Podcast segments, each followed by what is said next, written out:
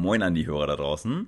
Es ist Sonntag, es ist Sprechstundenzeit und das erste Mal in, ich glaube, 17 Folgen bin ich nicht in heimischen Gefilden, sondern äh, befinde mich auswärts auf dem Anwesen von Sebastian, was ich weiß nicht, wie viele Quadrathektar an Fläche ist. Die Klinge scheint sehr reich zu sein. Ich gucke in sein Gesicht, er lächelt. Er hat den Kuchen, den ich ihm mitgebracht habe, noch nicht ausgepackt. Schade, aber trotzdem scheint er gute Laune zu haben. Guten Morgen, Sebastian. Ja, moin. Äh, es sind außerdem nur Hektar. Quadrathektar gibt es, glaube ich, nicht. Du hast recht, Hektar beinhaltet schon äh, genau. Quadrat. Das war sehr dumm. Okay. Kriege ich auf jeden Fall wieder eine böse Nachricht von, ähm, von unserem Krausherrchen. Ich habe mir meinen eigenen Kaffee mitgebracht. Ähm, Weil er mir keine Umstände machen wollte. Ich will nur mal deutlich machen, ich bin in der Lage, Kaffee zu kochen und sogar guten Kaffee zu kochen. Aber gut. Hätte ich das gewusst, hätte ich, glaube ich, darauf verzichtet. Ich bin mal gespannt. Ich, ähm, Dank einer DeLonghi-Maschine, aber das ist eine andere Sache. ja, wo wir wieder beim Reichtum werden. ähm, ja, auf jeden Fall hast du es hier sehr schön. Dein Hund liegt hinten ähm, auf dem Teppich. Ja. Ich glaube, sie knabbert oder sie träumt. Ah, nee, sie, spielt, sie hat ein Spielzeug, okay. Ähm, ja, Sebastian, wie geht's dir? Mir geht's gut soweit. Äh, auch wenn das Wetter natürlich die letzten ja, zwei Tage sehr dürftig war, aber ja, alles gut. Hm. Kann mich nicht beklagen. Ich habe einen Fun-Fact für dich. Hm? Falls es, vielleicht motiviert dich das auch für die nächste Woche. Ähm, ich habe herausgefunden, dass du näher dran bist, Millionär zu sein als Jeff Bezos. Und das ist doch mal geil, oder? Äh, meinst du jetzt von den Zahlen her, vom Kontostand her? Ja, ja das kann gut sein. Es ist für dich einfacher, Millionär zu werden als für ihn. Also ist so weit weg, der Mann. Ähm, und ich finde, das ist doch sowas, da, wenn man so eine Info hat. Das motiviert, ja. Ja, da geht man doch wieder gerne das arbeiten. Gehst du, gehst du eigentlich arbeiten? Wie verdienst du eigentlich dein Geld?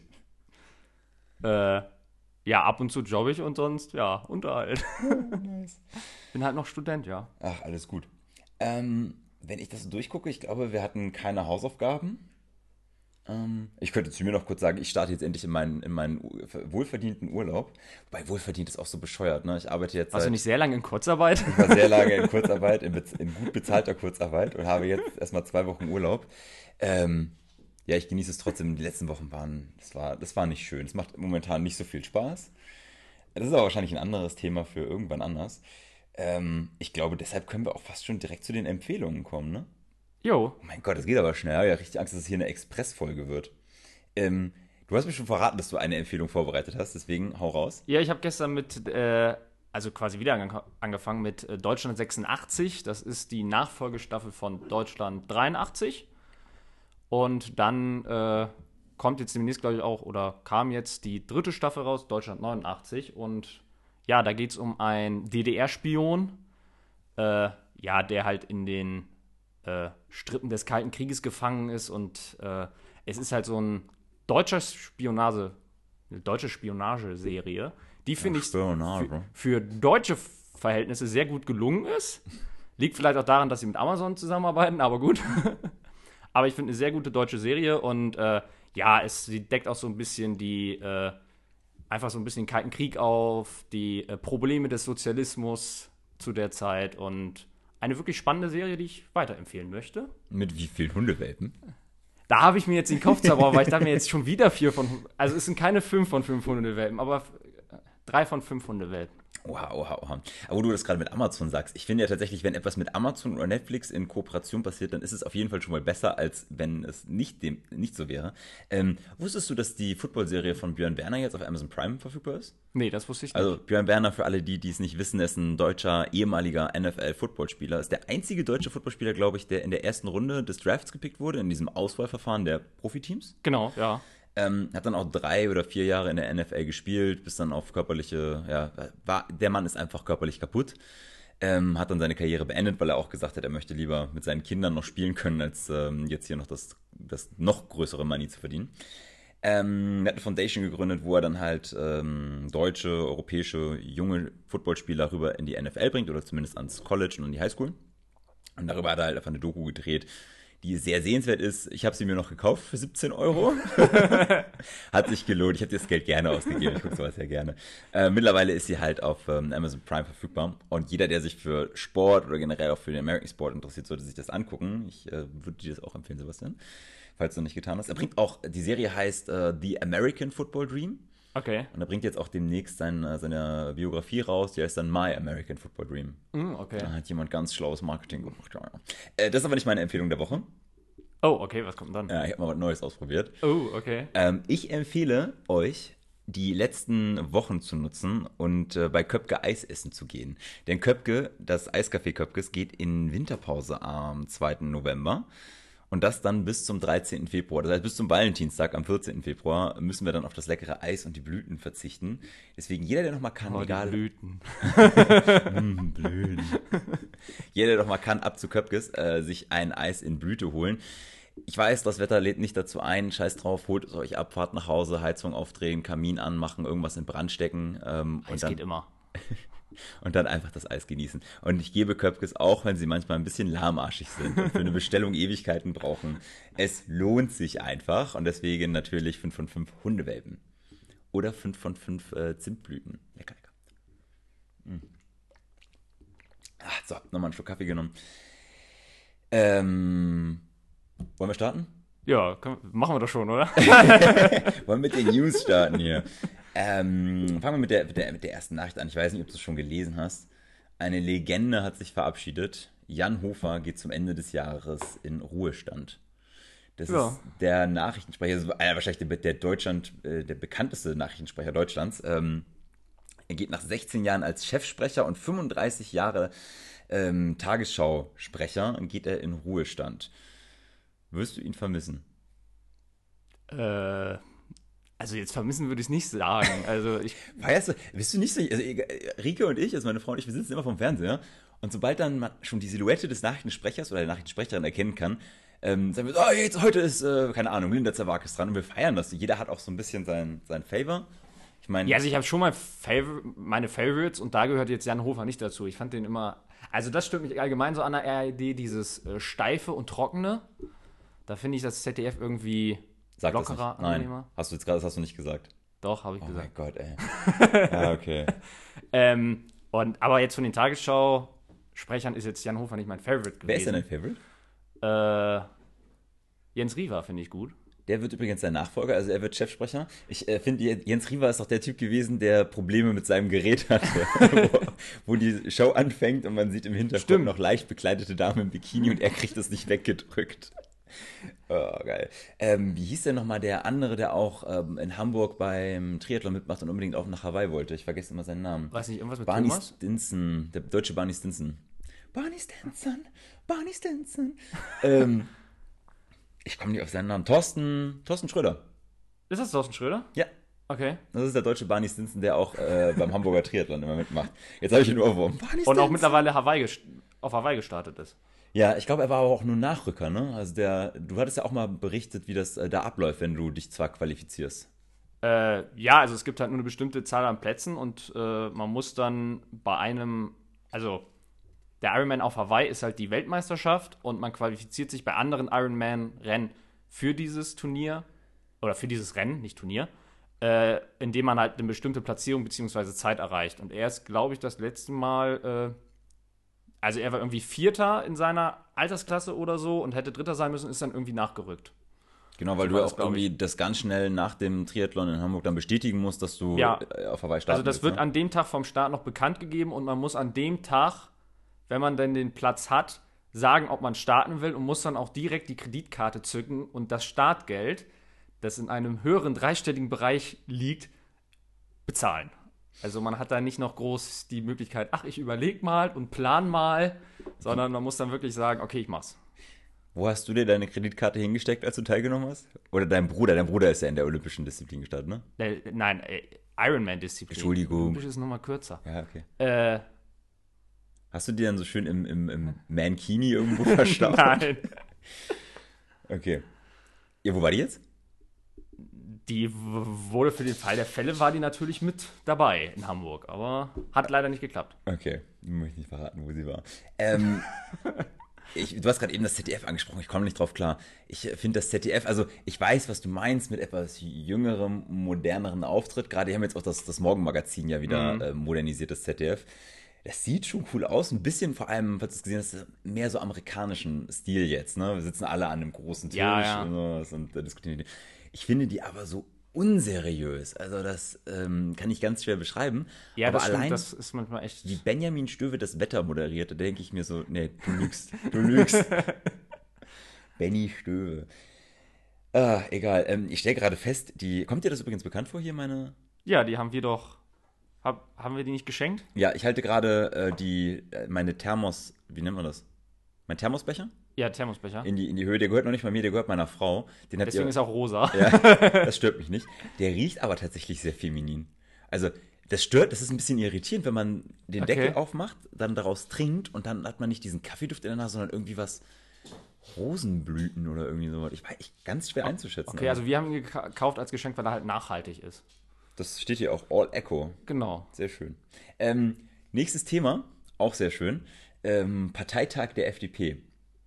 Ja. Jetzt ist äh, vielleicht nicht das Weltbewegendste gewesen, aber es gibt ein paar Themen, die ich da einmal ganz kurz mit dir ähm, ab absprechen möchte. Und zwar wurde auf diesem Parteitag unter anderem der Antrag zur Wahlrechtsreform ähm, genehmigt, und zwar Wählen oder Wahlen mit 16 Jahren zu ermöglichen. Das wurde mit großer Mehrheit angenommen. Begründung war, mit 14 darfst du auch deine Religion frei bestimmen, du kannst strafrechtlich belangt werden und außerdem zahlen junge Menschen Steuern und leisten Sozialabgaben. Außerdem nehmen sie am Wirtschaftsleben teil als Konsumenten natürlich. Ne? Ähm, Im Antrag heißt es dazu, dass die jungen Menschen die Wertschätzung erhalten, die sie verdienen. Dazu gehört die Anerkennung, dass sie zur fundamentalsten Form der politischen Willensbildung, der Wahl fähig sein sollen. Wie ordnest du das ein? Ist das die richtige Entscheidung? Also müsste man das generell machen oder sagst du, nee, das war jetzt mal hier so ein ganz cleverer Schachzug der FDP, äh, sich eine neue Wählerschaft zu gewinnen?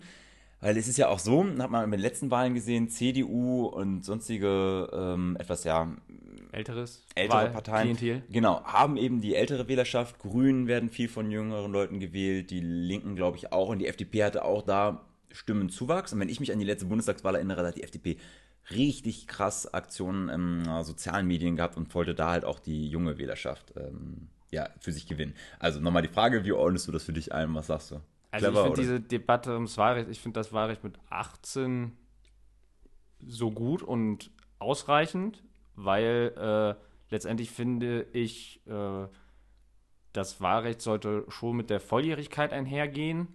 Äh, dieses Argument, sie sind ja schon, äh, sie beteiligen sich äh, an der Wirtschaft oder äh, auch politisch, wenn man sich dann zum Beispiel die Fridays for Future Bewegung anguckt, dann könnte man das Wahlalter auch auf 14 setzen, weil die Altersgruppe ist auch dabei.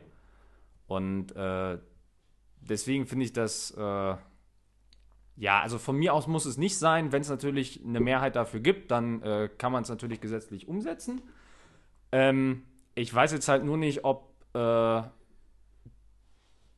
es der Zeitpunkt von der FDP schlecht gewählt war, weil natürlich im Moment ist die Jugend sehr politisiert, auch durch Fridays for Future. Und äh, so das eine Kommentar von Christian Lindner von wegen, lass das mal die Profis machen, äh, natürlich bei denen überhaupt nicht gut ankam. Und jetzt äh, auf einmal auf die Schiene zu kommen, so, hey ihr Jugendlichen, wir mögen euch. ich weiß halt nicht, ob die einem das so abkaufen. Ehrlich, also ich will jetzt auch nicht unterstellen, dass einfach nur so, so eine äh, stumpfe Aktion ist von wegen, haha, wir schnappen uns jetzt die junge Generation. Aber ich glaube, äh, manche sehen, also, dass Also du es glaubst, sich sogar negativ nach, auswirken du meinst, der Schuss könnte. könnte nach Genau. hinten losgehen. Ja, es ist irgendwie schwierig einzuordnen, weil auf der einen Seite stimme ich dir voll und ganz zu und denke mir auch so, mein Gott, ähm, wenn ich überlege, was ich so mit 14 oder also hier in dem Fall ja mit 16 alles gemacht habe und dass es mich so gar nicht interessiert hat. Ich hatte meine politische Meinung, ja, die war eigentlich genauso wie mein Kontostand auf Null. ähm, ich weiß auch nicht, was das soll. Also ich habe mit 16 ganz bestimmt noch nicht irgendwie am, am Wirtschaftsleben so richtig teilgenommen. Ich habe Taschengeld bekommen, das habe ich ausgegeben in Form von Alkohol und äh, Zigaretten. Und ähm, auch ansonsten Steuern gezahlt. Ich weiß nicht, zahlst du Steuern sowas? Also ich habe, glaube ich, Steuern gezahlt, da war ich, hab ich angefangen mit meiner Nee, Ausbildung. man zahlt ja sowieso erst eigentlich so richtig Steuern, wenn man über der, äh, ach, wie hieß es nochmal, äh, hinter dem Grundfrei, also über den Grundfreibetrag kommt, oder? du, ich bin ein ganz schlechter Steuerexperte, hab davon gar keine äh, Ahnung. Also ja, wenn man einen Job hat, dann zahlt man Sozialabgaben, die werden ja direkt dann vom Gehalt überwiesen, aber das, äh, ja, finde ich jetzt irgendwie nichts so Besonderes, ehrlich nee. gesagt. Wie gesagt, und meine politische Meinung, die ich da hatte, äh, nämlich CDU ist gut, hatte ich aus meinem Elternhaus.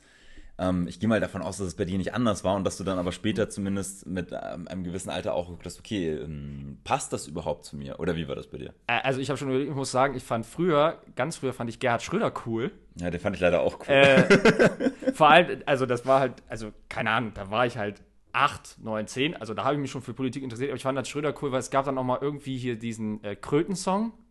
Kennst du den? Den Kröten-Song? Ja, es war irgendwie so eine Nach... Also äh, ich erhöhe euch die Steuern. Das war ein, quasi ein Remake von einem Song... Äh, hier von diesem Ketchup-Song. Ah. Und da hat Gerhard Schröder gesungen, ich erhöhe euch die Steuern. Ich fand den Song irre witzig und fand deswegen Gerhard Schröder cool. Den finde ich heute nicht mehr cool. Ich finde, der ist eher gesagt eine äh, Schande äh, für das äh, Kanzleramt mit seiner heutigen Tätigkeit für Gazprom. Aber gut, das ist eine andere Sache. Ähm, aber ich habe mir natürlich selbst dann auch äh, immer mal Gedanken gemacht, äh, welche Partei die richtige für mich ist. Und äh, natürlich ist man vom Elternhaus geprägt und hatte auch schnell irgendwie einen Favoriten, aber äh, ich habe mir da schon Gedanken gemacht, wer jetzt der die oder der Richtige für mich sein könnte. Ja. In der politischen Landschaft. Ich habe das mal rausgesucht. Ich spule mal ein wenig vor.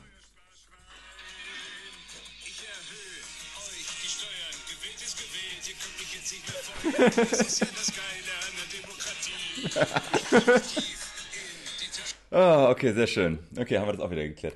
Ähm, ich fand Gerhard Schröder übrigens auch sehr cool, vor allem mit seinem ähm, Hol mir eine Flasche Bier, sonst streike ich hier und mach nicht mehr weiter. Geiler Typ. Ähm, aber jetzt nicht mehr natürlich. Wo waren wir eigentlich? Wir waren bei der Willensbildung. Ja, aber auf der anderen Seite denke ich mir halt, es ist auch durchaus sinnvoll, junge Leute schon frühestmöglich abzuholen. Politik ist halt teilweise sehr verstaubt. Ähm, es gab ja auch hier in Stade die Diskussion, ähm, so ein Jugendparlament oder beziehungsweise junge Leute auch mit da reinzuholen in den Rat wurde heftig diskutiert, hat seine Vor- und Nachteile. Ähm, man merkt, dass ja, du bist ja in der Jungen Union, ich war auch in der Jungen Union. Ähm, es gibt diese Jugendlichen, die richtig Bock drauf haben und das machen wollen. Aber bei ganz vielen hat man halt einfach das Gefühl, ja, ich würde gar nicht. Dann, wir wählen das, was Mama und Papa wählt. Ja, und äh, ich finde es auch gar nicht so schlimm, wenn man, wenn man im jungen Alter noch sagt, ach, das interessiert mich jetzt nicht so. Also wenn man, vor allem wenn man sieht, was heute so in der Politik abgeht, das ist ja vielleicht auch einfach, sorgt dafür, dass man nicht ganz so beschwert durchs Leben geht, wenn man sich damit so ein bisschen, davon so ein bisschen fernhält. Hm. Ähm, machen wir mal, gehen wir mal ein Thema weiter. Auf diesem Parteitag wurde ja auch ein neuer äh, Generalsekretär gewählt. Volker Wissing, das ist der, ist, ist, er, ist er das noch? Weiß ich gar nicht. Der rheinland-pfälzische Wirtschaftsminister. Ähm, du, Rheinland, du meinst Nordrhein-Westfalen, oder? Nee, Rheinland-Pfalz. Oh, habe ich hier was Falsches rausgesucht? Weil Rheinland-Pfalz ist ja, glaube ich, rot-grün, oder? Uh, du könntest recht haben. Ähm, ich recherchiere das gleich nochmal, aber ich dachte, Volker Wissing wäre aus Rheinland-Pfalz. Ähm, aber ich kann meine Frage ja trotzdem an dich stellen. Er wurde mit 83% gewählt. Kannst du das mal einordnen? Ist 83% auf so einem Parteitag gut? Oder ist das eher so, ja, okay, äh, ist halt nicht ganz überzeugend, aber ist auch nicht schlecht? Äh, ja, ist schon ein gutes Ergebnis. Äh, er hatte ja, glaube ich, keinen Gegenkandidaten, oder? Ich glaube nicht. But not for sure. Doch, der ist tatsächlich in Rheinland-Pfalz. Wer regiert denn in Rheinland-Pfalz? Das ist eine gute Frage. Also, jetzt, wir haben jetzt beide gerade nochmal unsere Handys rausgeholt und da schnell gegoogelt und festgestellt, es ist doch Rheinland-Pfalz, also das Wirtschaftsminister. Ähm, und jetzt sind wir irritiert, weil wir dachten, Rheinland-Pfalz wäre rot-grün. Oder ist das Ampel? Ja, du, äh, I, I can show. Ähm, beantworte meine Frage und ich gucke in der Zeit mal nach. Wie war die Frage nochmal? Ob das ein gutes Ergebnis ist? Du sagst es ja, gerade eben schon. Äh, ich denke schon, also ist ein gutes Ergebnis. Äh, ich sag mal so, glaub, ich glaube, seit äh, Martin Schulz wünscht sich keiner mehr 100% Ergebnisse. äh, weil die sind eher schlechtes Omen als äh, was Positives. Und äh, ja, es ist natürlich auch immer nur umstrittene Position der Generalsekretär, jetzt auch vielleicht im Hinblick, wie mit Frau Teutenberg umgegangen wurde, gab es vielleicht auch einige in der FDP, die da einfach mal gegenstimmen wollten. Ach, zu ihr kommen wir auch gleich noch. Also von daher ist, glaube ich, ein gutes Ergebnis und ja, mal gucken, wie er den Job macht. So, und ich habe jetzt mittlerweile rausgefunden, tatsächlich ist es eine Ampelkoalition okay. aus SPD, FDP und Bündnis 90 Die Grünen. Oh, wieder was dazugelernt. Ich finde es geil, wie, wie heißt sie nochmal, die Ministerpräsidentin Marlon Dreyer? Der Generalsekretär kommt aus einer Ampelkoalition. Plant Lindner eine Ampelkoalition auf Bundesebene? Also dafür, also wenn er das hinkriegt, dann müsste erstmal die äh, FDP und die SPD ein paar mehr Prozentpunkte holen. Das stimmt. Mit, das hadert diesmal nicht an den Grünen. Nee, das stimmt. Ähm, gut, du hast es gerade eben schon mal angesprochen, äh, da möchte ich auch mal ganz kurz mit dir drüber sprechen. Äh, nämlich die Verabschiedung von Linda Teuteberg. Ähm, die war ja wohl sehr, sehr unangenehm von allem, was ich jetzt gehört und gelesen habe. Ähm, und zwar hat Christian Lindner einen wirklich sehr, sehr unpassenden Herrenwitz gebracht, für den er einen Shitstorm ohnegleichen äh, auf äh, Twitter kassiert hat. Und zwar hat er da ähm, auf ja, Comedian gemacht und gesagt, er habe in den letzten ungefähr ähm, 300 Tagen, nein, stimmt nicht, er hat in den letzten Monaten, die Linda ähm, halt Generalsekretärin war, 300 Mal den Tag mit ihr begonnen. Dann macht er eine kurze Künstlerpause hm. und guckt dann in das alte Publikum und sagt dann nicht das, was ihr denkt. es ging um die Morgenbesprechung. Was für ein billiger Witz, oder? Also, ja, also abgesehen mal davon, dass der überhaupt nicht funktioniert hat. Also, äh, also ich finde, der, der Shitstorm war vollkommen berechtigt, nicht nur, weil es halt diesen, so ein alter Herrenwitz war, sondern auch einfach, weil der Witz schlecht war. ich habe ich hab die Szene mir nochmal angeschaut, es hat ja auch kaum jemand gelacht ja. im Saal. Also ist eigentlich ist ja, glaube ich, das Sinn, also der Sinn dieser Künstlerpause gewesen, in der Zeit sollten die Leute schon lachen. Ja. Und dann wollte er sagen, von wegen, ha, nicht, was ihr denkt, aber es hat ja irgendwie keiner gelacht. Nee, das hat auch keiner gedacht. Ich muss mal überlegen, wer das war. Der, hat das, ähm, der hatte das vorweg es wäre witziger gewesen, hätte er gesagt.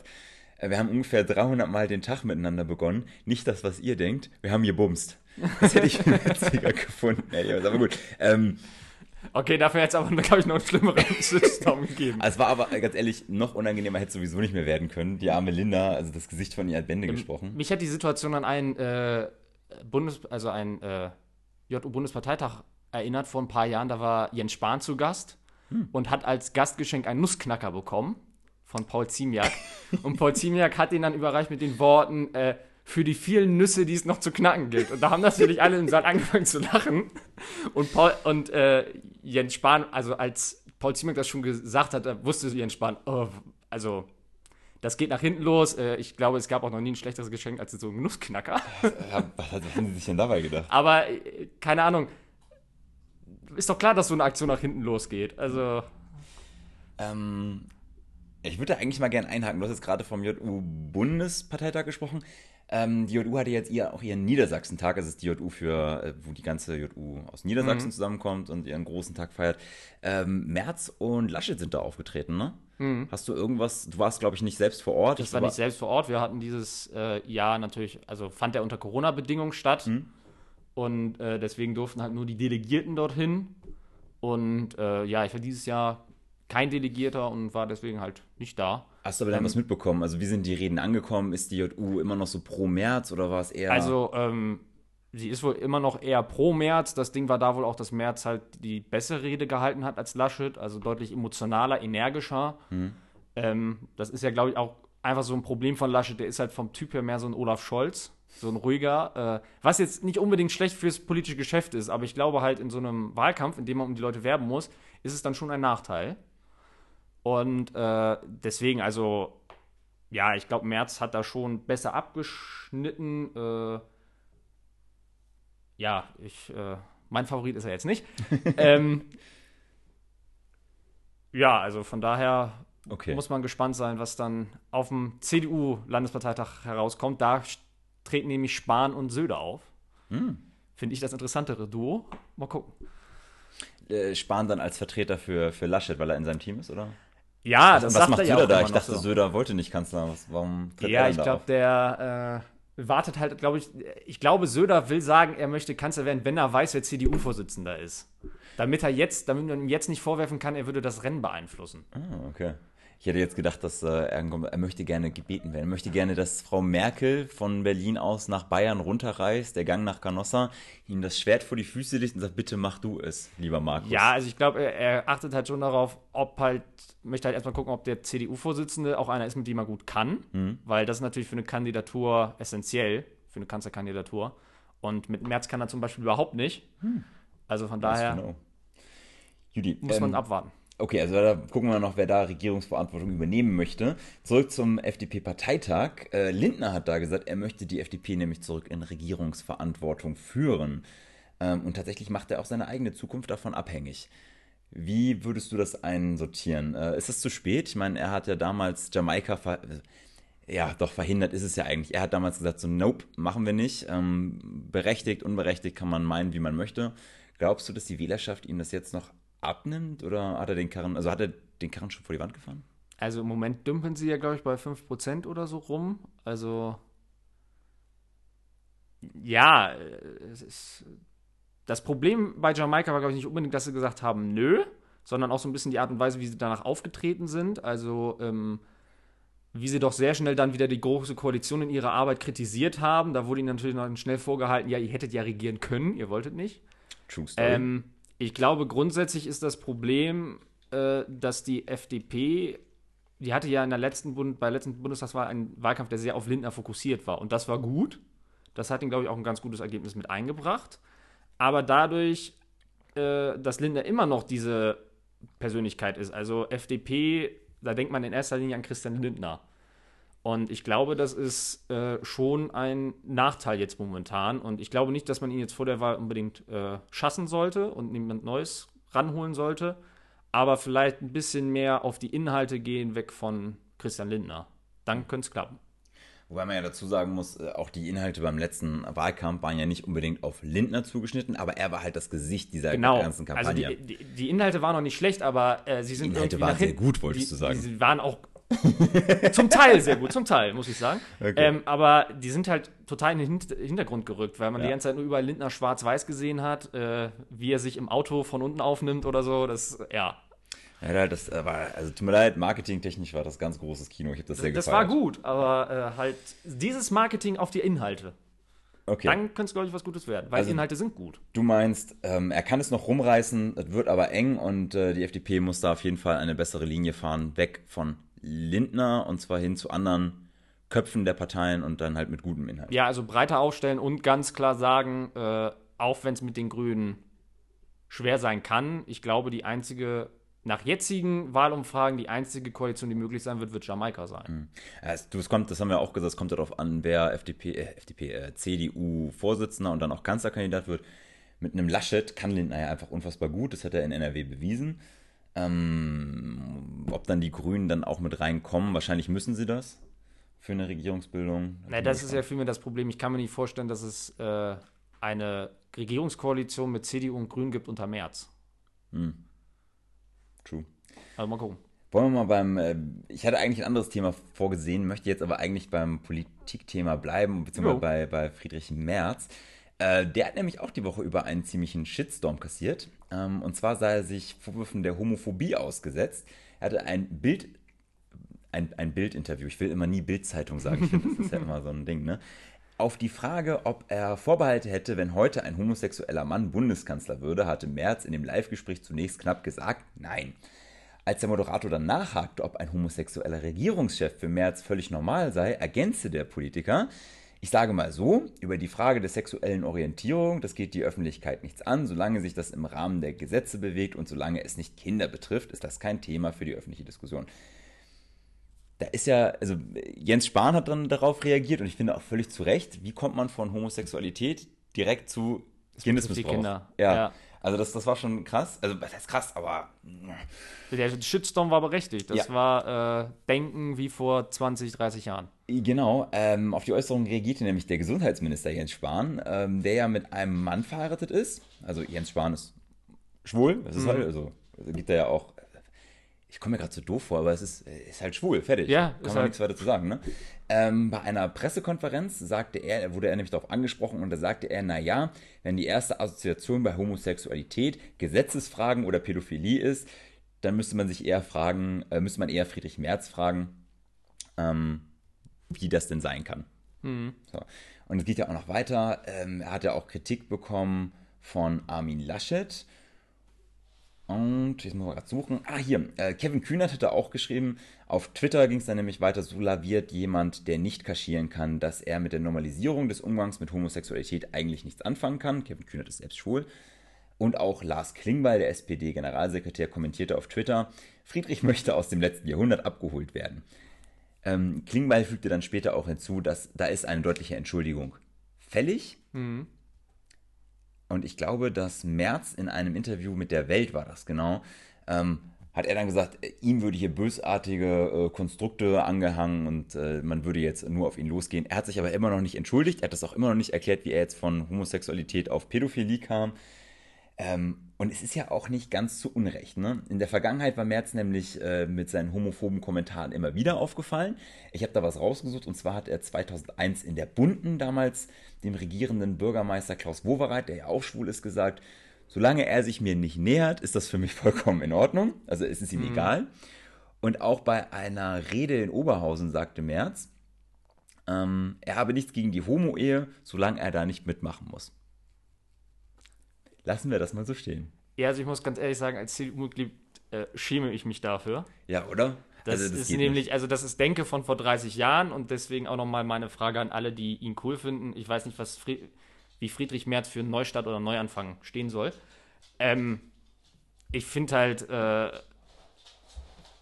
es echt albern, da, wie er dieses Thema darstellt und auch, dass er sich jetzt hinstellt von wegen, ach, mir wird da böswillig was unterstellt. Also der war so lange in der Politik aktiv, äh, war in der Wirtschaft erfolgreich.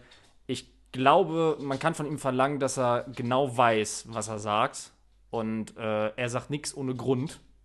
Und von daher äh, soll er jetzt mal erklären, was er damit genau meinte und soll sich entschuldigen.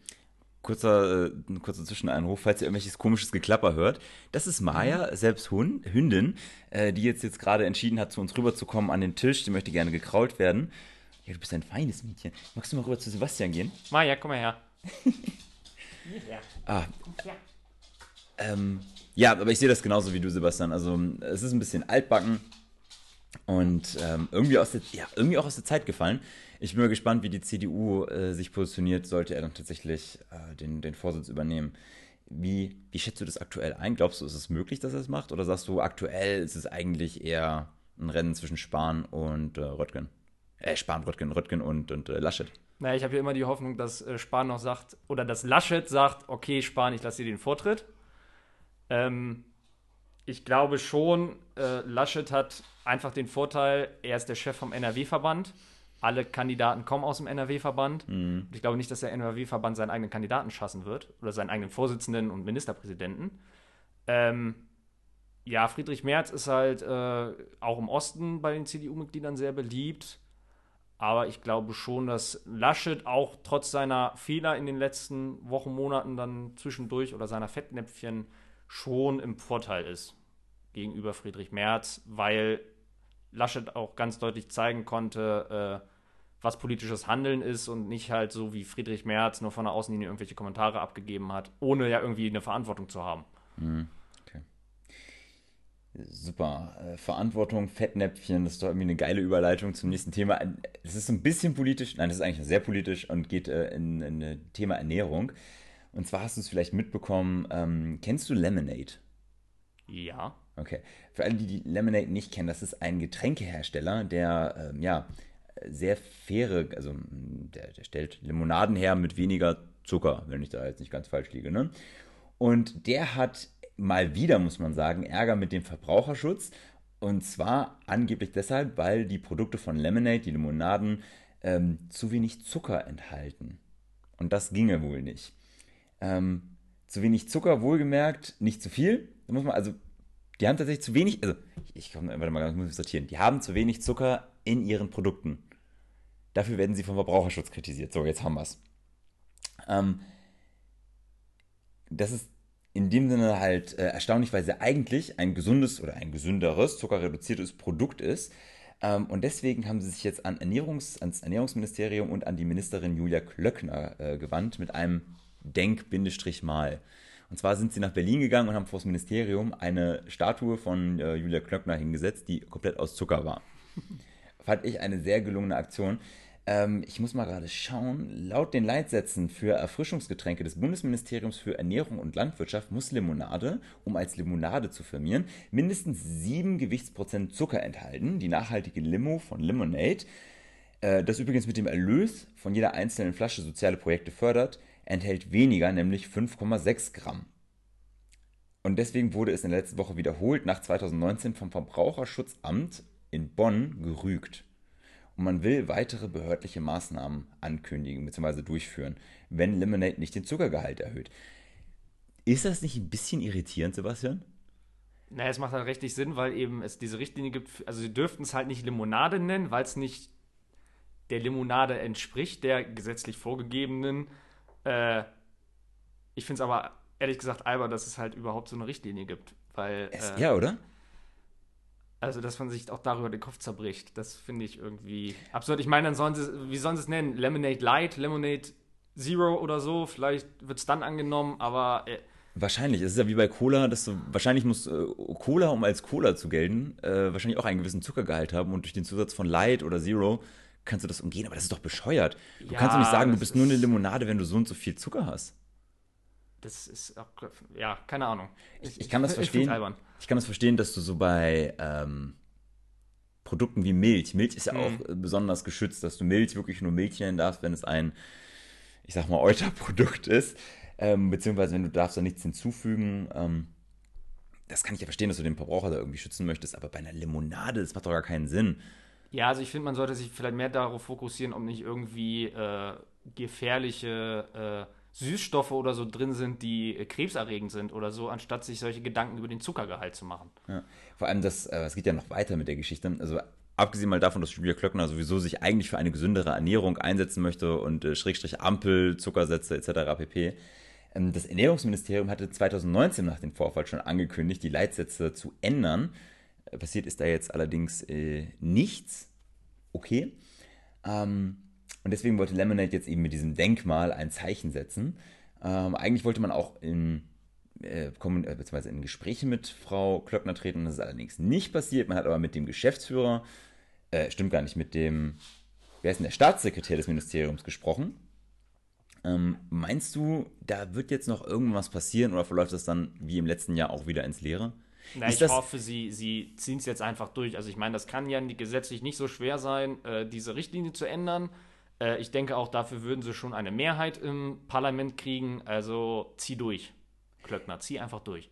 Ja, oder? Also das ist ja auch sowas, das hatten wir letzte Woche schon besprochen. Bei vielen Themen ist es wirklich so, dass die Politik zwar ankündigt, etwas zu tun und man will was machen und dann fragt man ein Jahr später nochmal nach und so, ach so, ja doch, das äh, ja, äh, haben wir vergessen. Vor allem, man muss ja auch nicht irgendwie jetzt ein neues Gesetz schreiben, man muss ja einfach nur das, äh, quasi bei dem Gesetz, das das festlegt mit diesen 7% oder 7 Gramm, Ja. da einfach die 7 durchstreichen und eine andere Zahl hinschreiben. Ja, aber, Dann hat sich das. ja, aber musst du, musst du tatsächlich Limonade irgendwie an einen gewissen Zuckergehalt binden? Darüber kann man ja generell mal äh, diskutieren, ob man das äh, unbedingt daran festmachen muss, am Zuckergehalt oder so. Okay. So. Ähm, ich glaube tatsächlich, ich habe nicht mehr Themen für den äh, generellen, also für, für die allgemeinen politischen Themen. Ich kann dir aber berichten, wir hatten ja ähm, auf unserer Social Media, auf unserer Instagram-Seite hatten wir eine kleine Umfrage gemacht. Letzte Woche hatten wir darüber gesprochen, in Ottenbeck gibt es, wurden die Fahrradwege irgendwie vom, vom, vom Bürgersteig auf die Straße gebracht in einem Industriegebiet. Und haben uns mal gefragt, was unsere Follower denn davon halten, unsere Zuhörer. Und äh, tatsächlich haben 83% gesagt, was soll das? Also auch da unsinnig. Jetzt ist ja die Frage, Sebastian, wollen wir eine Demo organisieren, vors Rathaus ziehen und äh, den Bürgermeister auf, auf, die, auf, die, auf die Treppe schleifen und ihn da irgendwo festketten, solange bis er das wieder ändert? Also ich hätte auch echt überlegt in der Woche, ob ich mal im Rathaus anrufe und mich so lange durchstellen lassen, bis ich den dafür Verantwortlichen an der Strippe habe. Ich bin nicht der Einzige, der sich darüber wundert. Ja, es ist natürlich mich nicht wunderlich. Äh, ja, was soll ich dazu sagen? Letztendlich, es sind doch nur, kann man auch sagen, es sind doch nur Fahrräder, die da aufgezeichnet wurden.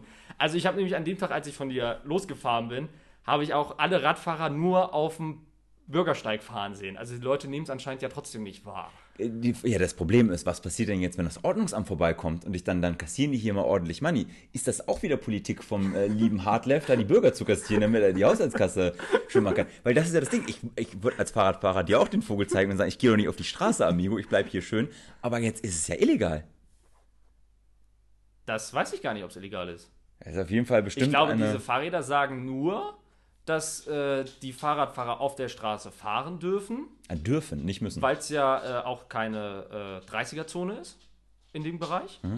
Ähm, ich glaube aber nicht, dass du dazu verpflichtet bist, weil ja generell auch der Grundsatz gilt, wenn du die, äh, was ich, die Straße oder den Radweg für dich persönlich zu gefährlich findest, äh, ruhig auf das andere ausweichen kannst, wo du dich sicherer fühlst. Äh, wo wir gerade bei ähm, Straßensicherheit, 30er-Zone etc. pp. sind, äh, gab es ja auch einen Artikel unter der Woche im Tageblatt, dass die Neuburgundenstraße, war das die, die jetzt ähm, Fahrradstraße, die erste offizielle in Stade geworden ist. Ähm, ja, gekonnt gemacht. Nämlich, also man muss ja theoretisch dafür gar nichts machen. Man musste nur ein paar Piktogramme auf die Straße setzen und fertig ein paar war der. Schilder wegnehmen. Genau, und schon fertig war die, die äh, Fahrradstraße in Anführungszeichen. Ähm, abgesehen davon, dass Autos, die dürfen ja immer noch da langfahren. Das einzige, der einzige Unterschied ist, sie dürfen jetzt nur noch langsam da langfahren. Konntest sowieso vorher nicht schnell durchfahren, weil überall Autos geparkt haben und es recht eng war. Du darfst jetzt die Fahrradfahrer nicht mehr anhupen, wenn die da auf der Straße unterwegs sind. Ähm, macht das in deinen Augen Sinn? Sagst du, ja, komm, äh, zumindest eine Möglichkeit für Fahrradfahrer, sich da schneller fortzubewegen? Weil ich fand eigentlich, die, die Burgundstraße, Neuburgundstraße war vorher schon eigentlich ganz gut befahrbar, weil der Bürgersteig recht breit war. Da haben Bürger, also Fußgänger und Fahrradfahrer nebeneinander ein, einwandfrei äh, gepasst. Was sollte das? War einfach nur mal so ein Show-Act, um zu zeigen, wir tun was? Oder Na, ist, glaube ich, auch ein, ein Zeichen, dass man dem Fahrradfahrern generell mehr Platz einräumen will. Auch eben ein Signal an die Autofahrer. Also du hast es ja eben gesagt, mit an, Fahrradfahrer anhupen, dass es eben nicht gewollt ist und eigentlich auch nicht nötig ist, immer gleich zu hupen. Und äh, deswegen äh, ist, glaube ich, so eine Fahrradstraße da sinnvoll. Also wo bräuchten wir denn in Stade ähm, noch Fahrradstraßen? Also was, wo würdest du sagen, da macht es Sinn, als nächstes eine Fahrradstraße aufzumachen? äh, ich denke, Hohenwedler Weg könnte man gut zu einer Fahrradstraße machen. Hohenwedler Weg, ja, okay. Ähm, Und die Autos sollen dann alle über die Bremer Förderstraße fahren? Nee, die Autos können ja weiterhin auch einen Hohenwedler Weg fahren. Ist dann halt nur noch eine 30er-Zone. Ah, Okay. Ähm, da gibt es zwar auch Radwege, aber die sind halt teilweise in einem recht schlechten Zustand und da fahren halt sehr viele Schüler lang morgens zur Schule und äh, deswegen wäre das auch, glaube ich, einfach ein gut geeigneter Weg. Ähm, dann denke ich, äh, Thunerstraße wäre interessant, da müssen wir nur halt die Parkproblematik und so lösen. Aber die Thunerstraße wird ja jetzt aktuell angegangen. Ähm, da hatte man ja auch gesagt, die Fahrräder, die glaube ich bis jetzt immer auf der, wenn du aus der Innenstadt kommst, Richtung äh, Hauptschule Thuner Straße, durften die glaube ich in beide Richtungen auf der linken Linken Seite. Straßenseite fahren. Und das Genau. haben sie jetzt aufgelockert. Jetzt dürfen die auch auf der Straße fahren, was ich maximal behindert finde in dieser Straße, weil du hast da ein unfassbar hohes Verkehrsaufkommen. Es ist, wie du gerade schon gesagt hast, teilweise auch sehr eng, weil da Autos einfach auf der Straße parken. Ähm, müsste man sich da nicht irgendwie was, was anderes einfallen lassen, außer zu sagen, ja, hier, ihr dürft jetzt auch auf der Straße fahren? Das, ich finde es gefährlich. Nein, also man muss die Straße, bei der Tunnelstraße muss man wahrscheinlich schon ein bisschen mehr Umgestaltung leisten. Generell ist natürlich aber auch das Ziel mit so Fahrradstraßen, das Verkehrsaufkommen an Autos zu senken. Also, dass eben die Leute aufs Fahrrad umsteigen, wenn es dafür eben die bessere Möglichkeit gibt, mit dem Fahrrad zu fahren. Äh, von daher könnte ja dann auch das Verkehrsaufkommen durchaus weniger werden. Aber man muss da halt schon gucken, wie man das eben genau macht mit dem Parken und äh, ja, dass man das halt alles so anpasst, dass es für die Fahrradfahrer gut zu fahren ist. So, Okay, und sonst fällt mir jetzt so akut keine weitere Straße ein, die es dringend werden muss. Also, Ja, dringend ist ja auch immer so ein, so ein ähm, ja, ein, ein Begriff. Man könnte auf jeden Fall mal drüber nachdenken, ob man die Straße raus, ähm, da wo der neue Aldi und der neue Thunmarkt ist, also sprich raus Richtung Bützfleet, ob man die, Freiburger. Ja genau, ob man die mal ein bisschen äh, überarbeiten könnte, weil da sehr viel aufgeplatzte, ähm, ja, die Straßenverhältnisse sind einfach schwierig. Ähm, man könnte generell auch gucken, okay, ein Radweg raus äh, ins alte Land könnte man auch nochmal optimieren. Einfach um einzuladen, hey, bevor ihr mit dem Auto äh, nach Bützfleet oder beziehungsweise in die andere Richtung, Richtung ähm, Bassenfleet beispielsweise, bevor ihr da wieder alles zupackt mit den Autos, könnt ihr auch mit dem Fahrrad fahren. Das wäre mal eine gute Investition. Ja, man könnte ja, glaube ich, auch schon viel erreichen. Es ist natürlich aufgrund der Haushaltslage immer schwierig, deswegen ist, ich glaube, die Umwidmung zur Fahrradstraße sogar teilweise günstiger, als jetzt die Fahrradwege groß zu sanieren oder zu vergrößern. Aber ich glaube, Ja, wenn man gut, da das du macht an recht. bestimmten Straßen, dann kann man auch schon viel erreichen. Sollte, sollte man deiner Meinung nach die Stader Innenstadt autofrei machen? Dass man sagt, pass auf Leute, hier drin, also bis, ich sag mal, Schiffertorstraße und sowas autofrei, äh, oben bis zum ähm, Einbiegung, wo das Kaufland ist, könnt ihr fahren, außen den Kreisel auch, aber alles andere ist dann ähm, nur noch Fahrradstraße. Dass du sagst, pass auf, ihr müsst euer Auto irgendwo außerhalb abstellen und den Rest macht ihr bitte zu Fuß. Ich meine, Einkaufsmöglichkeiten hättest du dann immer noch außerhalb, hier in dem neuen, äh, beim neuen Aldi und neuen Tum. Kaufland könntest du vielleicht noch anfahren. Äh, Aber das heißt, du würdest auch Sande für den Autoverkehr sperren? Ja. Nee. Also, weil du Nee. äh, dann so den, also die Leute müssten ihre Autos, dann, weil wir haben auch viele Pendler, die, also die morgens nach Stade kommen, Mhm. ich glaube irgendwie 6000 Stück oder so. Und äh, wenn die dann zum Teil ihre Autos äh, dann nicht mehr da in die Parkhäuser und so bringen können, das wäre ein bisschen nachteilig. Na gut, sagen wir mal, das wäre vielleicht ein Bereich, den könntest du ja von außen ähm, hier bei äh, Kötz und sowas anfahren. Dann Mhm. kommst du noch auf jeden Fall zum Parkhaus. Aber ansonsten, dass du versuchst, okay, die Autos irgendwie aus der Stadt rauszukriegen, einfach um mal so ein neues Denken zu schaffen. Weil ich glaube, das ist das Problem. Viele Leute sagen so, wie sollen wir das denn machen? Und sie werden ja aber auch nicht gezwungen, aufs Auto zu verzichten. Und wenn man da halt mal so ein kleines Druckmittel hat, zu sagen, okay, wir machen jetzt einfach das und schauen dann, wie wir, ähm, was, was für Lösungen dabei entstehen. Meinst du nicht, wenn so ein bisschen Druck aufgebaut wird, dass dann auch Innovationen Einzug erhalten? Nee, ich glaube, man muss es schon über den Weg attraktive Alternativen machen, indem man ihm das Fahrradfahren attraktiver macht. Ich äh, würde es eher bevorzugen, wenn man den Altstadtring, also die von der Schiffertorbrücke dann die äh, Wallstraße und die Salztor nee, nicht die, nee, die ist es nicht. Äh, die Waldstraße und dann ah, den Straßenring um die Altstadt. Mir fallen die Straßennamen jetzt nicht ein. Äh, also dann quasi Schiffertor, Kauf, Kaufland, äh, Hafen und dann einmal rum, dass man das zu einer Einbahnstraße macht. In eine Richtung. Witzig, das haben wir schon vor Jahren mal diskutiert. Ne? Genau. Oh Gott. Wir drehen uns auch im Kreis, wir kommen auch nicht voran wie Politiker. Im Kreis? Nee, nicht im Kreis. Ähm, ich würde gerne einmal mit dir über das neue Logo der Stadt sprechen. Das wurde ja, Ja. gestern präsentiert. Hast du es schon gesehen?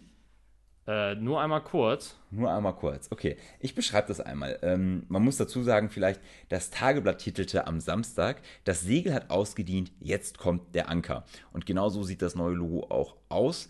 Es ist ein S äh, und ein umgedrehtes T, was aussieht wie ein Anker. Dazu gibt es doch das Wortspiel erfrischend vertraut damit will man darauf eingehen, das hatten sie im Prozess begründet, dass äh, man für Stade jetzt nicht die Besonderheit herausarbeiten kann. Es ist eher so das Lebensgefühl der Stadt ähm, und vor allem dieser, diese Mischung aus Tradition und Moderne.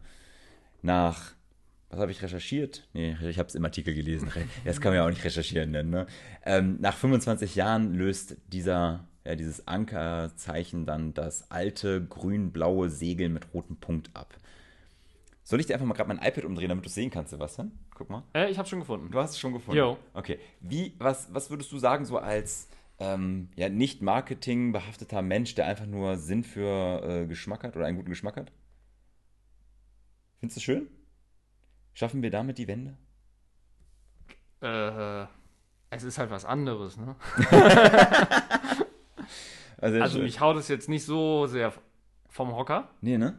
um ehrlich zu sein. Äh, ich finde es halt, also. Was ich bei dem Segel halt eigentlich ganz gut fand, war halt auch einfach mal diese, diese Farben. Also ich fand dieses Rot, Grün, Blau fand ich eine interessante Mischung, Mhm. die es auch, glaube ich, so nicht gab. Äh, das jetzt so einfach nur in Weiß-Blau. Fun Okay. Fact: Weißt du, was ich über das Segel gelesen habe? Hm. Das äh, war ja nicht nur ein Segel, sondern zeigte auch die Landschaft Stade, bzw. die geografische Lage. Du hattest das Grün für, die, für, dies, für das alte Land. Ja. Und dann war ja oben so ein bisschen blau, das sollte die Elbe symbolisieren. Der rote Punkt war die Koordinaten von Stade in diesem Gebiet. Das, also ich fand das schon ziemlich cool Ja. jetzt im Nachhinein. Äh, natürlich, das Logo, ich fand es auch ein bisschen altbacken und ich fand es gut, dass man gesagt hat, hey, wir wollen das mal überarbeiten. Aber das Neue, ich habe, als ich das auch gelesen habe, und ich finde zu Recht, man kann, wenn man sich dieses S und dieses umgedrehte T anschaut, dann sieht man da auch ein Schaukelpferd. Und dann habe ich dazu gelesen, die Interpretation sei gewollt. Wo ich dachte, warum? Also, dass man sagt, ja, Niedersachsen fährt. Okay, das stand da ja aber nicht, da stand Schaukelpferd. da fand ich ein bisschen albern. Vor allem, ähm, wenn man jetzt liest, hast du, weißt du, was es gekostet hat? Äh, ich meine einen höheren fünfstelligen Betrag, ne? Einen höheren, äh, ja, fünfstelligen Betrag ist richtig. Äh, 50.000 Euro bis jetzt. Man hat das ja ausgeschrieben. Man hat es ja nicht an eine Starteragentur gegeben, sondern ähm, nach, ich habe vergessen, wo die sitzen, aber Polyform heißt die Agentur. Die haben ja für 50.000 Euro kassiert. Ähm, ja, ich sag mal so, hätte man bestimmt auch ein bisschen günstiger bekommen. Vor allem, wenn du jetzt überlegst, 50.000 Euro, da ist ja noch nicht Schluss. Da kommen jetzt nochmal 90.000 Euro obendrauf für die Umsetzung. Sprich, für äh, Briefbögen, für Schilder, für Prospekte etc. pp. Ja, finde ich ein bisschen schwierig. Aus Marketing-Sicht kann ich das, also äh, ich selbst arbeite im Marketing, ich kann das nachvollziehen, dass man sagt, pass auf, wir müssen da ein bisschen was tun. Auch, dass man sagt, man muss das, ähm, man muss ein Corporate Design ähm, auch für eine Stadt haben, definitiv. Ähm, aber man darf eins nicht vergessen, es ist nicht nur Corporate Design, es gehört auch äh, Corporate Identity. Das heißt, die Stadt muss sich jetzt auch so verhalten, wie sie mhm. sich präsentieren möchte. Ähm, also auch das Behavior gehört dazu. Und da sehe ich extrem große Schwierigkeiten, wenn ich an das Stadium denke. Weil das Stadium, muss man auch sagen, Tagungskongress, Aushängeschild der Stadt. Die haben sich einfach mal ein eigenes Logo ja. äh, ohne Abstimmung gemacht. Das ist diese hässliche Seerose. Ähm, Dann könnte man das Logo dafür eigentlich für Stadium auch gut nehmen. Also, äh, ich meine, du könntest es ja auch als so eine äh, verschnörkelte Mischung aus ST sehen und so. Also, ja, das ist unglücklich. Äh, natürlich ist es sehr teuer. Ähm, ich kann jetzt echt nicht beurteilen, ob es das Geld wert war oder so. Äh, mir persönlich gefällt es nicht. Wenn es den meisten Startern gefällt, ist aber, muss man leider, muss man halt sagen, guten Job gemacht. Herr Dr. Schäfer, falls Sie das hören, hier spricht Ihr zukünftiger Mitarbeiter, Björn Rehmer. Ich finde das okay. Kann man, kann man machen. Also, ähm, was ich aber, ja, also, wie ich gerade eben schon mal angesetzt habe, ich finde, da kommt noch ein bisschen mehr dazu. Also das mhm. muss jetzt auch gelebt werden. Das kann nicht einfach nur sagen, wir haben jetzt ein gemeinsames Design, was jeder benutzen kann. Aber die Frage ist, wie lebt man ein Schaukelpferd? Mit Hui! ähm, Dr. Schäfer hat im Interview noch gesagt, ähm, und das würde ich einmal ganz kurz mit dir diskutieren wollen. Da haben wir auch in der Vergangenheit mal drüber gesprochen. Ähm, Dr. Schäfer sagt, wir stehen im Wettbewerb. Hm. Äh, gemeint ist, wir stehen im Wettbewerb mit anderen Städten. Gerade hier in der Region ist das äh, meiner Meinung nach vollkommen richtig und ich verstehe nicht, wieso diese Aussage jetzt erst kommt. Hat man das vorher nicht gerafft? Hat man das nicht gesehen? Doch, das hat man ja schon mehrfach gesagt. Also deswegen ist man ja so auch äh, so erpicht darauf, auf die 50.000 Einwohner zu kommen da mal dadurch ja als Mittelzentrum gilt und dadurch einen anderen Status auch gegenüber den Konkurrenzstädten hier in der Region wie Buxtehude. Ja, sehe ich, bin ich vollkommen bei dir. Ich weiß jetzt nicht, ob Cuxhaven auch als Konkurrenz gilt. ähm, ich würde sagen, Cuxhaven als Kurort und ja. überhaupt direkt an der, an der Nordsee definitiv. Ähm, ich sehe da auch Buxtehude, aber ich sehe auch Hasefeld. Ich habe das Gefühl, also ich kann das jetzt nicht mit Zahlen wieder äh, mit Zahlen belegen, aber ich habe leider das Gefühl, dass Buxtehude und Hasefeld, was marketingmäßig und die Vermarktung derer Örtlichkeiten angeht, uns deutlich abgehängt haben. Da ist kein, kein, kein Wettbewerb, kein, keine Konkurrenz. Wir müssen erstmal aufholen, weil ja, das, das, hat man stimmt. ja leider viel zu lange verschlafen, ein professionelles Stadtmarketing einzusetzen, sondern hat auf Freiwilligkeit und sonst was gesetzt. Ähm, Shoutout an die Leute, die das freiwillig gemacht haben. Große Arbeit, dass ihr das noch nebenberuflich gemacht habt, aber da hätte die Stadt viel früher reagieren müssen. Das, stimmt. Das ich verstehe nicht, wie man das nicht erkennen konnte, das Potenzial. Da hat man zu lange gezögert, weil man auch lange Zeit äh, ja es ja so auch eigentlich ganz gut lief. Also ähm, ja gut, durch die Lage hat man natürlich haben, vieles vor. Wir haben einen ganz, also eigentlich einen ganz guten Tourismus in der Stadt. Wir haben Top-Unternehmen in Stade. Ja. Ähm, deswegen ist dann ja auch irgendwann die Frage, wie willst du dich weiterentwickeln und äh, ja, Stade soll wachsen, aber willst du Stade jetzt wirklich zu einer 100.000 Menschenstadt machen oder willst du nicht auch irgendwie dieses Flair von dieser kleineren Stadt beibehalten? Äh, also das ist ja, glaube ich, äh, das sind das die Ding. richtigen Deswegen Fragen. hat man sich durchaus darauf äh, so, vielleicht auch so ein bisschen ausgeruht. Richtig, ich sehe das genauso wie du, da hat man sich darauf ausgeruht. Du hast aber die vollkommen richtigen Fragen gestellt und das muss doch eine vorher Bürgermeisterin oder jetzt Bürgermeister, der muss genau diese Fragen stellen, sagt, wo will Stade hin, was ist unsere Vision? Und da haben wir auch in der Vergangenheit darüber gesprochen, dass uns das manchmal einfach so ein bisschen fehlt, dass dann einfach hier mal was gemacht wird, da was gemacht wird, das große Zusammenspiel fehlt. Und deswegen habe ich ehrlicherweise meine Bedenken, ob das wirklich jetzt alles so besser wird, ob nicht erstmal ein paar Leute an den, äh, an den Ohrläppchen herangezerrt werden müssen äh, und den eintrichtern, dass sie sich gefälligst jetzt mal ähm, ja, tatsächlich einzusortieren haben, wenn wir Stade in äh, glorreiche, erfolgreiche Zeiten führen wollen. Lasst uns über glorreiche, erfolgreiche Zeiten für Oliver Grundmann sprechen. Ähm, das ist jetzt ein ganz schweres Thema für uns. Ähm, weil Sebastian als CDU-Mitglied darf man natürlich aufpassen, dass er da nicht äh, interner oder sonst irgendwas oder ähm, irgendwem auf dem, also muss, muss mal gucken, wie wir das jetzt ähm, relativ neutral formulieren. Ich habe natürlich ein bisschen mehr Freischnauze als er, ähm, aber für alle, die es nicht wissen, am Donnerstag war das, glaube ich, genau. war die Nominierung für den, ähm, ja, für die Bundestagswahlkandidaten. Und Oliver Grundmann, der jetzt zum dritten Mal tatsächlich nominiert wurde für den Bundestag, ähm, hat es ja ich habe es schon verraten, hat es also wieder geschafft, ist nominiert worden. Ähm, ja, was kannst du über die Veranstaltung überhaupt sagen? Also, wie hat dir ähm, Oliver Grundmann gefallen? Wie fandst du seine Rede? Wie fandst du die Kandi Gegenkandidatin, die Frau Katharina Merklein? Kannst du das für uns mal ein bisschen einsortieren? Ja, also ähm, beide haben, finde ich, für ihre Position ganz gute Reden gehalten. Also mhm. äh, Katharina Merklein hatte als Herausforderin den Nachteil, dass sie sich natürlich erstmal auch vorstellen musste in ihrer Rede und auch noch nicht, also sie konnte ja noch nichts Großpolitisches vorweisen oder ähm, ja auf aktuelle Projekte in Berlin hinweisen. Ähm, aber ich finde, das hat sie. Ist das dann ein Nachteil, wenn du sowas nicht hast? Oder müsste man eigentlich sagen, wen wollen wir eigentlich in Berlin haben? Naja, es ist halt, glaube ich, schon eine andere ähm, Voraussetzung, die man hat. Mhm. Und dann natürlich, äh, ja, keine Ahnung, wenn man so, also ich glaube, es ist immer schwierig, schwieriger sozusagen als Greenhorn gegen so einen, äh, ja, Aktiven so anzutreten. Hm. Also jemand, der da im Saft steht. Im ähm, Saft. Äh, also ich fand ihre Rede trotzdem äh, ganz gut. Sie war halt nicht so energisch und enthusiastisch vorgetragen, sondern eher ruhiger. Ähm, das hat dann auf der anderen Seite Oliver Grummmann besser gemacht. Also der hat äh, wirklich emotional äh, die Themen, die ihm am Herzen liegen, besonders halt momentan LNG und Wasserstoff, äh, sehr ähm, beherzt, energisch vorgetragen. Das hat er auch wirklich gut gemacht. Er war dann inhaltlich, äh, fand ich persönlich, äh, zu lang an diesem LNG-Wasserstoff-Thema. Es mhm. ist ein wichtiges Thema, ist auch ein zukunftsweisendes Thema und hat dann so später die anderen Themen so ein bisschen schnell abgehackt. Und deswegen, äh, ja, das war dann so ein gewisser Minuspunkt. Ähm, generell muss man sagen, beide haben sich sehr fair verhalten. Also gab jetzt nicht irgendwie irgendwelche Spitzen gegen die Konkurrenz oder äh, der andere ist blöd oder also jetzt Grundmann hat nicht gesagt, Merklein ist blöd, weil sie kandidiert und Merklein hat sich auch nicht hingestellt, äh, Grundmann ist blöd, sondern die haben, sind beide sehr fair miteinander umgegangen und das äh, finde ich in solchen Zeiten, wie wir sie momentan haben, auch ein positives Signal. Mhm. Und äh, wenn wir, wir haben ja eben über März geredet, ne? also das zeigt auch, wie man in so einem internen Wahlkampf miteinander umgehen kann. Und äh, von daher, ja, war das ein gelungener Abend, würde ja. ich sagen. Das, was du jetzt so geschildert hast, hatte ich äh, auch aus dem Tageblattartikel so ein bisschen rauslesen können.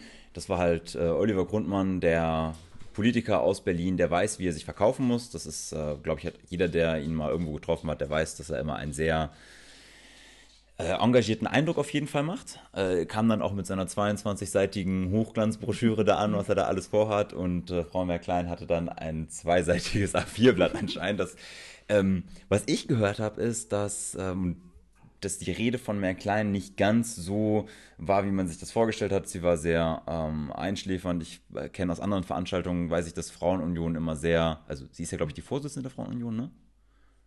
Frau Merklein? Ich meine Stellvertreter. Stellvertreter. Also sie hat auf jeden Fall irgendwann Ja, er hat auf jeden Fall Frauenunion. Ähm, Habe hab ich auch schon gehört, dass da die Reden nicht immer ganz so ähm, in Ordnung sind. Du hast jetzt eher das auf die inhaltliche Ebene gebracht.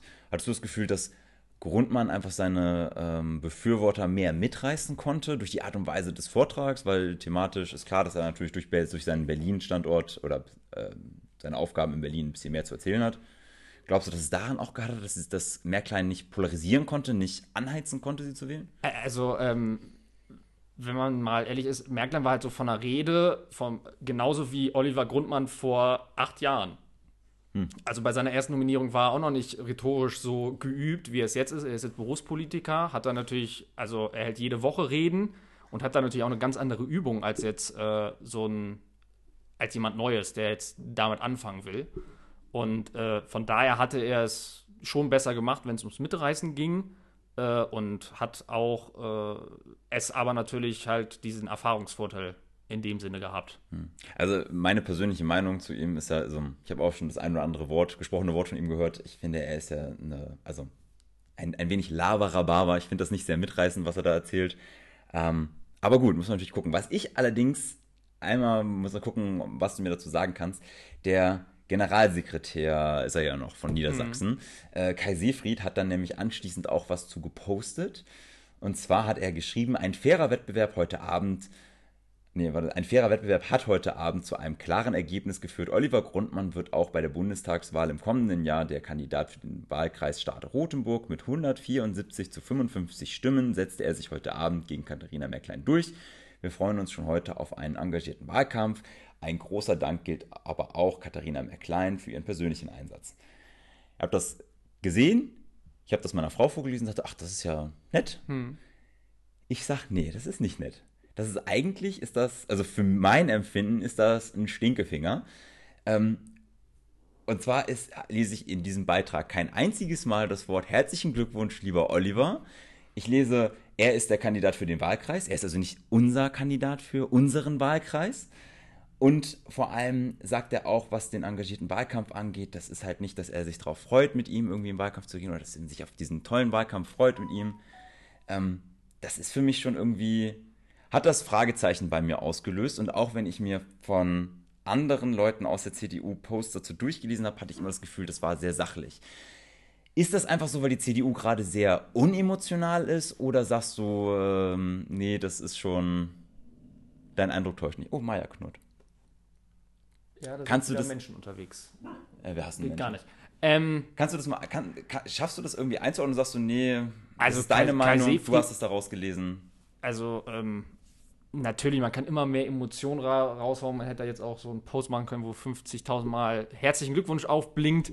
ähm, Kai Seefried als Generalsekretär tut natürlich auch gut daran, äh, sich neutral zu verhalten. Ähm, gerade für die CDU ist es ja auch äh, positiv, wenn sich eben Frauen bereit erklären, hier, ich möchte kandidieren. Und äh, von daher äh, ist das auch wirklich immer wieder zu nennen, dass es äh, schön war, dass Katharina Merklein sich da bereit erklärt hat, zu, gegen Oliver Grundmann anzutreten.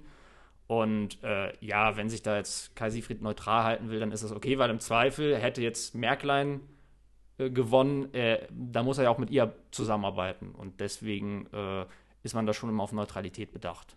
Jetzt nur als Generalsekretär oder generell gilt das für alle Politiker? Ja, es gilt dann natürlich äh, für die Leute, die in politischen Ämtern sind, sei es jetzt Landtagsabgeordnete oder so, gilt das natürlich auch. Also du musst äh, am Ende, äh, ich sag mal so, das ist halt dann so ein bisschen wie Familie. Man kann sich die Familienmitglieder nicht aussuchen, aber man muss mit ihnen zusammenarbeiten und deswegen Okay. muss man bei sowas halt immer äh, schon neutral sein. Wie siehst du das? Hast du, oder mm, ich frage frag das mal anders, er ist jetzt der Kandidat, wirst du ihn im Wahlkampf unterstützen oder wirst du die Partei unterstützen? Ich werde den Kandidaten der Partei unterstützen, der gewählt wurde. Da schließe ich mit dem Parteivotum an. Okay. Gibt es schon, gibt's schon irgendwelche Pläne? Kannst du schon irgendwas Nö, spoilern, das- was man vorhat? das, Oder? Äh, da weiß ich nichts.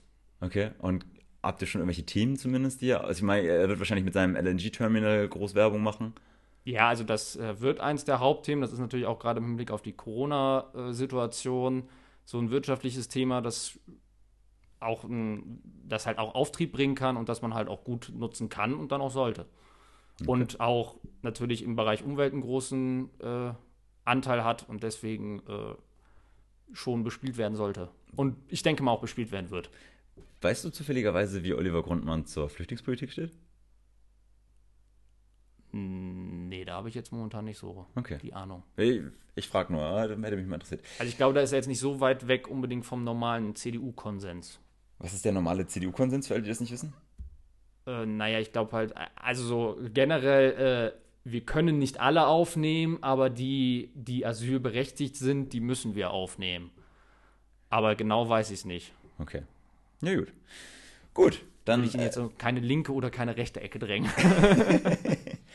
Alles klar. Äh, dann bedanke ich mich, äh, dass, dass du uns daran hast teilhaben lassen. Ich habe tatsächlich jetzt keine weiteren Themen mehr. Okay. Ich habe keine Ahnung, wie lange wir aufnehmen, aber ich habe das Gefühl, die Folge ist nicht ganz so lang.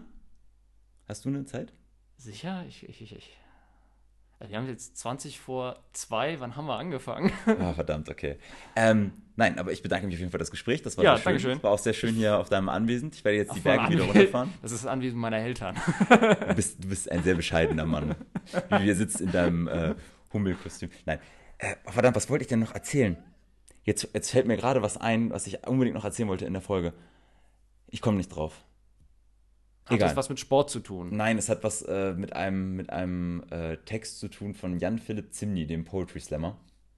Aber ich komme nicht drauf. Riesenkalmar. Nee, das war nicht der ich. Ist egal, dann war es anscheinend nicht so wichtig, dass ich es mir merken musste. Wenn es noch passt, bringe ich es halt in der nächsten Folge. Jo. Super. Äh, Sebastian, vielen lieben Dank für das Gespräch. Äh, Ja, ich bedanke mich auch. danke den Zuhörern für äh, ihre Geduld mit uns. Ich hoffe, ja, wir konnten euch ein bisschen entertainen und informieren. Ähm, ich wünsche euch einen guten Wochenstart. Genau, heute ist Sonntag, morgen ist Montag. Es ist so schwierig, man vergisst einfach die Zeit, wenn man Urlaub hat. Ich weiß gar nicht, welches Jahrhundert wir haben. Äh, ja, und dann verabschiede ich mich auf jeden Fall schon mal und sage dann bis nächste Woche.